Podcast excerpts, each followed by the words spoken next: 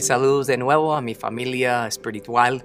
Eh, estoy feliz de estar aquí otro domingo con ustedes. La semana pasada Dios em, nos habló algo impactante que nos retó, honestamente. Salimos animados y emocionados eh, más que nunca de orar por otras personas en nuestras vidas. Pero hoy a cada uno de ustedes les tengo que decir algo.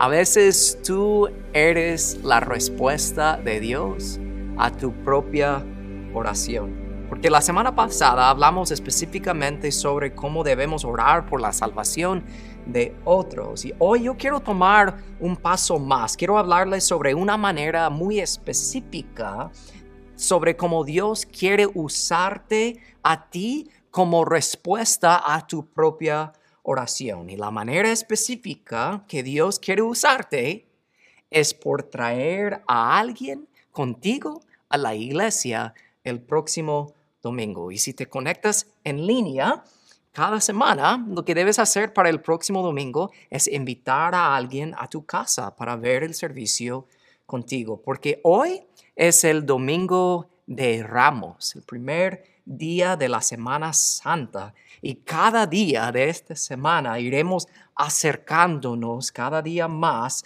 al glorioso día que nosotros juntos celebramos, que se llama el Domingo de Resurrección. Y va a ser un servicio poderoso. Así que repito, una de las maneras que Dios quiere usarte como respuesta a tu propia oración es por traer a alguien contigo al servicio el próximo domingo. Así que escúchame, invita a alguien a la iglesia. Pero ahora, yo sé que cuando digo eso, cuando hablo o hablamos de invitar a alguien a la iglesia, muchas veces no es tan sencillo, no es tan fácil, no está siempre recibida bien, porque las personas tienen una idea equivocada de qué es y cómo es la iglesia. Muchas personas han oído historias de horror de experiencias de otros en otras iglesias o han tenido sus propias malas experiencias en la iglesia o han visto cosas en la tele o YouTube para formar su idea de qué es y cómo es la iglesia. Por eso el tema de hoy realmente no es cómo llevar a una persona a la iglesia, sino en realidad el tema de hoy es cómo llevar la iglesia a una persona. Porque cuando primero llevas la iglesia a alguien, esa persona no tendrá ningún problema cuando después le dices que ahora la quieres llevar a la iglesia. Pero ¿qué significa eso? ¿Qué significa llevar la iglesia alguien? Realmente significa seguir con el ministerio que Jesús empezó. ¿okay? Pero cuando realmente pensamos en llevar la iglesia a alguien, la primera pregunta que nos debe venir a la mente es ¿cómo? ¿Cómo podemos hacer eso? Así que hoy quiero compartirles tres maneras de cómo primero podemos llevar la iglesia a las personas para luego llevar a las personas a la. Y vamos a hacer eso al estudiar las palabras de Jesús en Mateo 5, versículo 13 al 16. Pero antes de hacer eso, permíteme orar por ti, por nosotros, antes de ver la palabra de Dios esta mañana. Señor Jesús, yo te pido, Señor, que nos ayudas, Padre, a captar exactamente lo que nos quieres comunicar. Entendemos, Señor, que esto es más que un asunto intelectual. Estamos hablando de cosas espirituales que solo podemos entender a través de tu Espíritu Santo. Así que te pedimos, Señor, que nos ayudes a captar lo que nos quieres comunicar para que podamos ponerlo en práctica en nuestras vidas y así tú recibirás la gloria. En el nombre de Jesús y todos decimos y escribimos en este momento, amén y amén. Así que si están listos, pueden ver conmigo primero que llevamos la iglesia a otras personas al esparcirnos y entrar al mundo. ¿Qué quiere decir eso? Vemos primero versículo 13. Jesús mismo dijo, ustedes son la sal de la tierra. Pensamos prácticamente en aquellos días, en el contexto de cuando Jesús dijo estas palabras, la sal se usaba principalmente para preservar a la comida, específicamente a la carne, ¿verdad? O sea, porque ellos no tenían electricidad, no es como que podían meter la carne en la refri. Entonces, ¿cómo se usaba la sal? para asegurar que la sal cumpliera con su función de preservar a la comida, primero tenía que esparcir la sal o regar la sal o extender la sal, ¿verdad? Piénsalo así, si yo tomo un pedazo de carne, ¿verdad? Pero solo agarro un granito, nada más, de sal y lo pongo encima de la carne, sabemos que eso no va a hacer absolutamente nada, no va a cumplir su función. Pero igual, si sí tomo la cantidad correcta de sal en mi mano y es como que hago una bolita, como una bolita de nieve, ¿verdad? Y lo pongo así suavecito encima de la carne, eso tampoco va a ser, no va hacer nada, tampoco la sal va a cumplir con su función. La única manera que la sal puede cumplir su función es por primero de esparcirla, como les digo, de extenderla encima. ¿verdad? Pero no solo eso, también hay que asegurar de que la sal esté dentro de la carne. Hay que empujarla con fuerza, ¿verdad? Para asegurar que esté bien metido, porque si no, tampoco va a cumplir su función de preservar a la carne. Eso es obvio, eso es práctico. Pero ahora entonces apliquemos a esa ilustración de Jesús a nuestras propias vidas y lo pensamos, pensemos en la idea, el contexto de la idea de llevar la iglesia al mundo. Porque Jesús no dijo, usted es la sal de la tierra. Tampoco dijo tú eres la sal de la tierra, sino él dijo ustedes son la sal de la tierra. Entonces, al igual como sería una tontería agarrar solo un granito de sal y ponerlo encima de un pedazo de carne, igual así, unos cuantos, unos pocos cristianos tratando de afectar al mundo, jamás funcionará, solo funciona si lo hacemos juntos.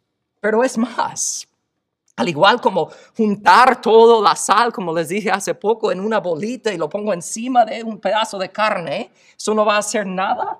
Si nosotros solo nos quedamos aquí metidos dentro de un edificio que llamamos la iglesia, sería una tontería pensar que vamos a poder ayudar y afectar al mundo que nos rodea la idea es esto, nosotros tenemos que esparcirnos y entrar al mundo. Pero ¿cómo se mira eso? ¿Qué significa eso? ¿Cómo podemos ser sal de esa manera? Se mira así, de esta manera. Es no solo decir que eres un cristiano los domingos, es más, sino también es ser un cristiano en tu vecindario, donde tú trabajas, donde tú estudias, donde haces ejercicio, en donde tus hijos juegan deporte, o en el mall, o en el parque, o en el tráfico, o en el restaurante, o en tu casa, con tus amigos, con tus familiares. Sí, nosotros nos esparcimos como la sal. No es decir o gritar con así esparcidos, decir, hey, Ah, yo soy cristiano y todos ustedes del mundo son malos y van al infierno. No estoy hablando de eso, no es hacer eso. Y tampoco es decir, mira, todos los del mundo son malos, así que mejor me alejo y no me acerco a ellos. No, de hecho es hacer exactamente el opuesto de eso. Es estar esparcidos en todos los lugares del mundo. Pero no termina ahí. Es más profundo que eso, porque al igual como la sal no hace absolutamente nada solo estando cerca de la carne, hay que entrar, penetrar, hay que estar metido en la carne.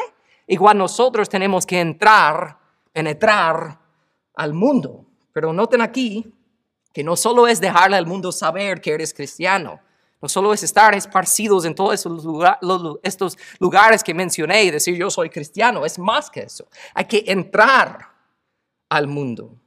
Estar en el mundo, pero no del mundo. Y eso significa hacer amistades con las personas no cristianas en tu vecindario, en tu trabajo, en tu escuela, donde tú juegas o donde tú haces ejercicio o donde juegan tus niños o como todos esos lugares. Así es el inicio eso es la primera manera que nosotros empezamos a llevar la iglesia a otras personas para que luego podemos llevar las personas a la iglesia. Tenemos que esparcirnos y entrar al mundo. Pero es precisamente por eso que Jesús no solo dijo, hey, ustedes son la sal de la tierra, amén, Dios te bendiga, buen día. No dijo eso, seguía hablando. No solo dijo eso porque nosotros, tú y yo, todos conocemos a personas que dicen que son cristianos, ¿verdad? Y están esparcidos en el mundo, han entrado al mundo, pero ahí se quedaron. Tal vez ellos empezaron con la intención, con la meta de llevar la iglesia a otras personas, pero ellos terminaron dejando la iglesia por el mundo. Es precisamente por eso que tenemos que entender que llevamos la iglesia a otras personas al ser diferente del mundo. Porque si somos sal, ¿verdad? Esparcidos y dentro del mundo, viviendo así, Solo así, tú y yo, jamás podemos sobrevivir y vivir la vida cristiana solo haciendo eso. Es por eso que en el siguiente versículo Jesús mismo dijo, ustedes son la luz del mundo. Porque piénsalo, solo siendo sal en el mundo oscuro, ¿verdad? No es suficiente. Tenemos que ser luz, porque la oscuridad no existe donde hay luz. Eso quiere decir que si somos, si yo soy como sal nada más, ¿verdad? Y estoy esparcido y dentro del mundo, pero yo termino siendo como el mundo. Es por eso Jesús dijo en el resto del versículo 13, si la sal pierde su sabor, ¿cómo volverá a ser salada? Ya no servirá para nada, sino para ser arrojada a la calle y pisoteada por la gente. Entiende eso, nosotros tenemos que ser, ser sal pero también tenemos que ser luz. Entonces, desempacamos eso un poco para entenderlo bien. En los días de Jesús, la luz era mucho más apreciada de lo que nosotros la apreciamos hoy en día, ¿verdad? Nosotros solo apreciamos la luz cuando se va la luz, ¿verdad? Cuando con esas tormentas que hemos tenido, cuando estamos en el pueblo y se va la luz, y más cuando es de noche, la vida cambia. La vida cambia, y tienes que vivir la vida de otra manera cuando no hay luz, la vida cambia. Así que no se puede seguir viviendo igual sin la luz. Por eso miren el resto del versículo 14, lo que dijo Jesús. Ustedes son la luz del mundo, pero de ahí dijo, una ciudad asentada sobre un monte no se puede esconder. Lo, lo explico así. Pueden imaginar a una familia viajando en aquellos días, de lo que está hablando Jesús, dentro de este contexto. Digamos que un padre está llevando a su familia con su esposa, sus hijos chiquitos, están viajando y ya se está oscureciendo. El padre sabe que no pueden seguir viajando en la noche, entonces deciden de quedarse, ponen su tienda y todo, y los niños y la esposa están dentro y se está bajando el sol completamente. El padre está afuera cuidando a su familia de cualquier peligro que puede venir en la oscuridad. Pero trate de imaginar ese momento. Ahora imagínese al padre ahí y cuando ya el sol está completamente bajado, ya se está oscureciendo, pero completamente. Y puede imaginar al padre cuando ya está completamente oscuro y él está viendo alrededor y de repente él ve una luz de una ciudad en lo alto, una ciudad en una colina, en un monte. ¿Cómo se va a sentir ese padre en ese momento? ¿Sabe qué? Va a sentir esperanza. ¿Saben qué? Así el mundo debe sentir cuando mira a la iglesia. Pero en ese ejemplo, piénsalo, ese padre jamás puede ver a una ciudad eh, eh, eh, brillante si solo hay unos cuantos personas enfrente de la ciudad con una velita en la mano. ¿Verdad? O sea, es algo que eso no, tendrá sentido, eh, no funciona. La luz no cumple su función. Igual que la sal no cumple su función como un granito, la luz no cumple su función como solo una velita. Es algo que tenemos que hacer juntos porque la luz expone a las cosas, se hace ver la realidad de cómo realmente es la situación, porque donde hay luz no hay oscuridad. Por eso nunca podemos separar la ilustración de sal y luz, porque solo siendo sal en el mundo, tarde o temprano yo me voy a conformar al mundo y solo siendo luz, exponiendo la realidad de las cosas, ¿verdad? Haciendo huir a la oscuridad. El mundo solo me va a ver o me va a escuchar como un extraño diciéndoles todo lo que hacen mal. Por eso nunca podemos separar esa idea de sal y luz, porque siendo sal, estando esparcido y dentro del mundo, me hace capaz de formar amistades y relaciones con las personas que cuando ahora, a la hora de que ellos están cerca de mí y yo estoy siendo luz también, estoy exponiendo la oscuridad en sus vidas, lo van a escuchar con amor. Es la idea de cuando Jesús llamó a Mateo a seguirle.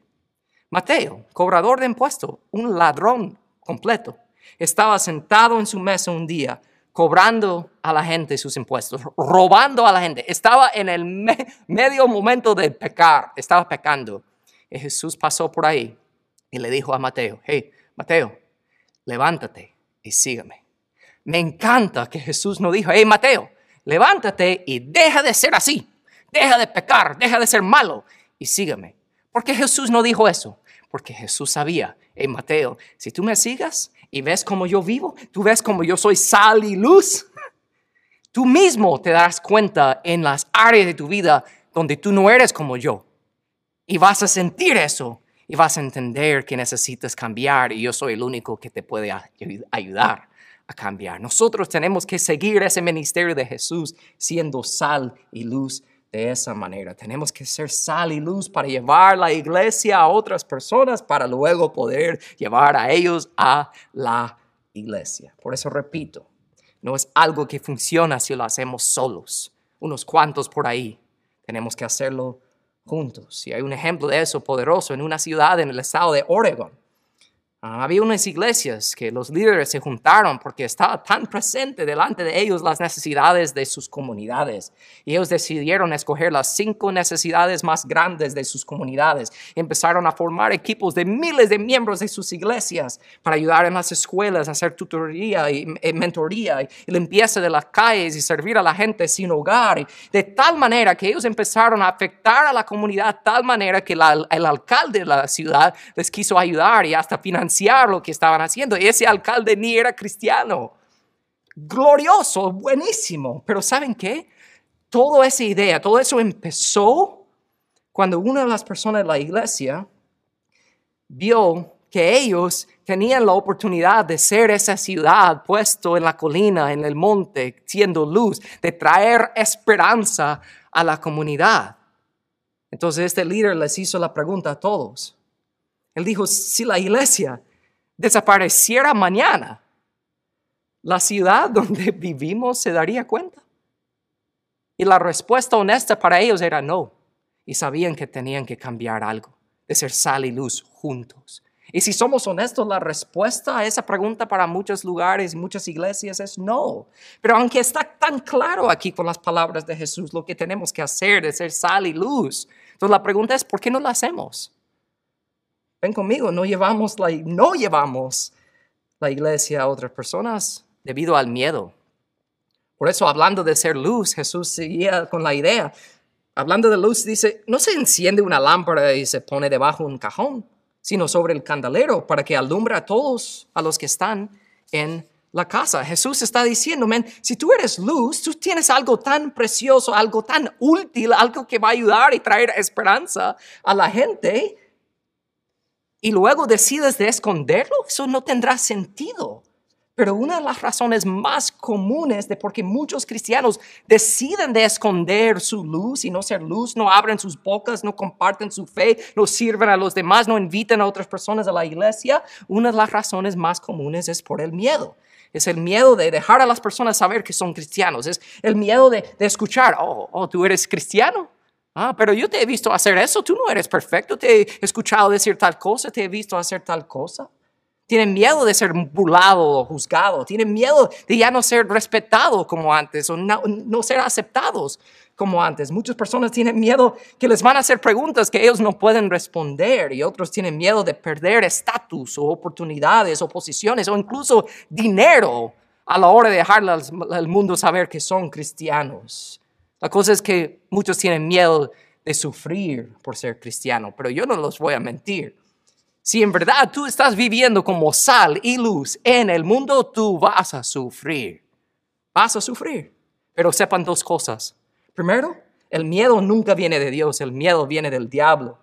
Por eso en el miedo, miedo, en el medio del miedo, cuando tú sientes miedo, lo que debes hacer es hacer lo que hizo el rey David, hablar con Dios. Mira lo que dice Salmo 34.4.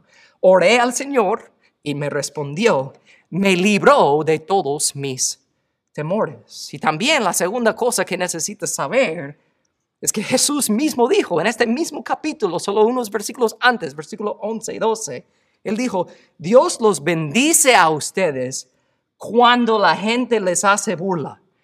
Me encanta, Jesús no, dice aquí, Dios les bendice a ustedes si en caso la gente les hace burla. No dice cuándo, porque es algo que va a suceder si tú estás haciendo luz y sale en la tierra. Dice, no, Dios les bendice a ustedes cuando la gente les hace burla, cuando los persigue, miente acerca de ustedes y dice todo clase de cosas malas en su contra, porque son mis seguidores alégranse y estén contentos. Pero aunque, les digo, si tú estás haciendo luz, estás haciendo sal en la tierra, la gente, muchos te van a odiar, pero no todos. Porque mira lo que dice el versículo 16. De la misma manera que la luz de ustedes alumbre delante de todos, para que todos vean sus buenas obras y glorifiquen al Padre que está en los cielos escúchame, personas en el mundo verán como tú y yo, como iglesia, como familia espiritual, somos sal y luz juntos, verán como nosotros ayudamos y servimos y amamos al mundo juntos, de tal manera que sabrán que Dios es real. Pero no solo eso, al ver cómo la iglesia ha sido llevada a ellas, ellos van a querer ser llevados a la iglesia. Entonces, a todos les hago la pregunta. ¿A quién vas a invitar a la iglesia el próximo domingo? Yo no quiero que escuches este mensaje y pienses, ay, man, el pastor hoy lo puso tan claro que tengo que invitar a alguien a la iglesia. Ahora si no lo hago, estoy desobedeciendo y te sientes mal y lo haces por obligación. No, eso no es la meta del mensaje de hoy. No debes escuchar este mensaje y llenarte de, de, lástima, sino de emoción, de sentir el privilegio de poder invitar a alguien a la iglesia. Porque tú estás aquí porque algún día alguien te invitó a ti. Debes sentir no esa obligación, sino ese amor de hablar de Jesús y invitar a alguien a conocerle. Había un joven que estaba cruzando la calle en una noche estaba cayendo mucha lluvia y se cayó, resbaló ahí y venía un bus y vio el bus y él pensó, aquí se acaba toda mi vida. Y de repente sintió empujón, pero no era el bus, sino era una persona, otro hombre que lo había empujado y le había salvado la vida, pero ese hombre se quedó tirado ahí, muriéndose en la calle. El joven se acercó, no, ni lo reconoció ni nada, llamó 911, vino eh, los bomberos y la ambulancia y todo, lo llevaron al hombre al hospital. Y ese joven fue tras la, ambulancia para llegar al hospital porque pensaba, ¿quién es este hombre que me salvó? Ni lo conozco. Y llegando ahí no le dejaron entrar porque dijeron, mira, este hombre no va a sobrevivir la noche, debes ir a tu casa. Se fue a su casa, pero no pudo esperar, regresó al hospital, esperaba en la sala de espera, por favor, dime algo, le, dijo, le decía a los doctores. Y ellos dijeron, tal vez va a sobrevivir la noche.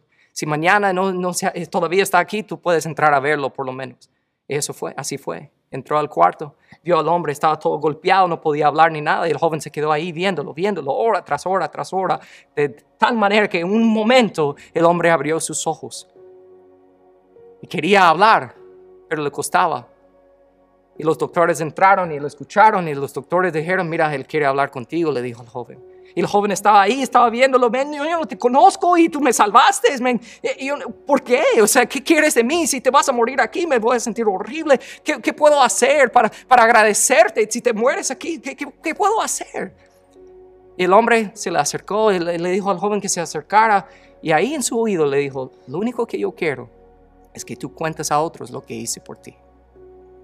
Y murió.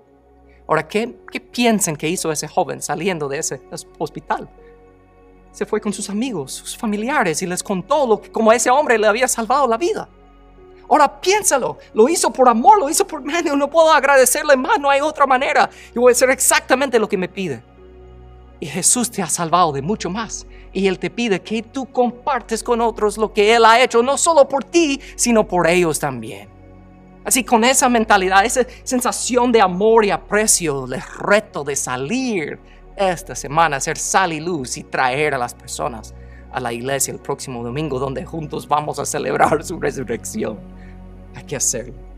Porque cuando llevas la iglesia a una persona, puedes luego llevar a esa persona a la iglesia.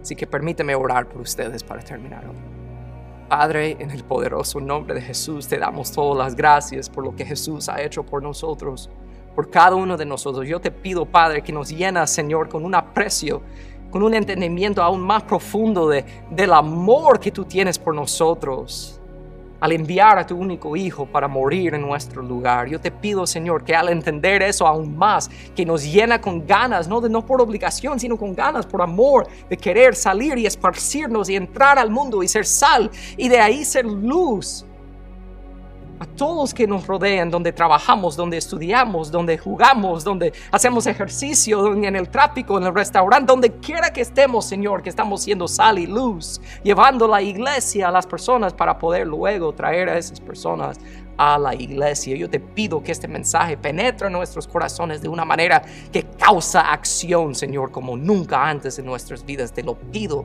en el nombre poderoso de Jesús. Y si estás de acuerdo con este mensaje hoy, escribe la palabra. Amén. Y amén. Les reto una vez más. Les digo, invita a alguien para el próximo domingo. Repito, si estás viendo en línea cada semana, vives en otro país, invita a alguien a tu casa para ver el servicio contigo.